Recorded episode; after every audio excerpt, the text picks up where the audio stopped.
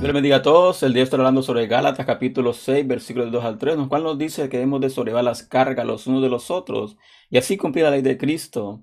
Y aquel que se cree ser algo sin ser nada se engaña a sí mismo. Eh, por lo general, el ser humano es egoísta por naturaleza, pero cuando nosotros nos convertimos al Evangelio, cuando nosotros somos transformados eh, por medio del Espíritu Santo, esto debe cambiar. Eh, ya no somos nosotros, nuestras necesidades, nuestras preocupaciones, nuestras cargas, son las cargas del Señor. Así que nuestra obligación es sobrellevar las cargas de aquellos que están a nuestro alrededor. No solo aquellas personas que son cercanas a nosotros, no solo aquellas personas de nuestro círculo íntimo, sino todos aquellos, inclusive aquellas personas de que nos han hecho daño muchas veces. ¿Por qué? Porque al ser transformados, a ser cambiados, a ser este, revestidos como nuevas criaturas, somos llamados a hacer obras, obras de fe.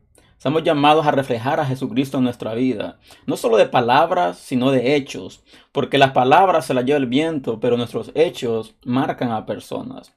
Eh, muy a menudo nosotros ayudamos a personas nada más cercanas a nosotros, cuando no debe ser así. La palabra nos manda de que hemos de amar a nuestro prójimo como nosotros mismos. Si nosotros amamos a nuestro prójimo, Significa que debemos de hacerle bien a todos, inclusive a aquellas personas que están alejadas del camino del Señor. Estamos llamados a llevar esperanza, somos llamados a llevar luz, estamos llamados a reflejar a Jesucristo en todas nuestras acciones. Pero muy a menudo nos enfocamos nada más en nosotros mismos. Creemos que nosotros somos el centro de todo, que nuestras necesidades son más importantes que las necesidades de los demás cuando no es así. Estamos llamados a ayudarnos mutuamente, estamos llamados a estar siempre eh, atentos a cuál es la necesidad de nuestro prójimo.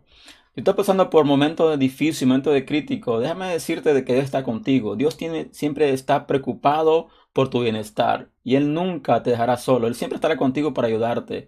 ¿Por qué? Porque Él quiere que tú te preocupes por las necesidades de tu prójimo, las necesidades de los demás.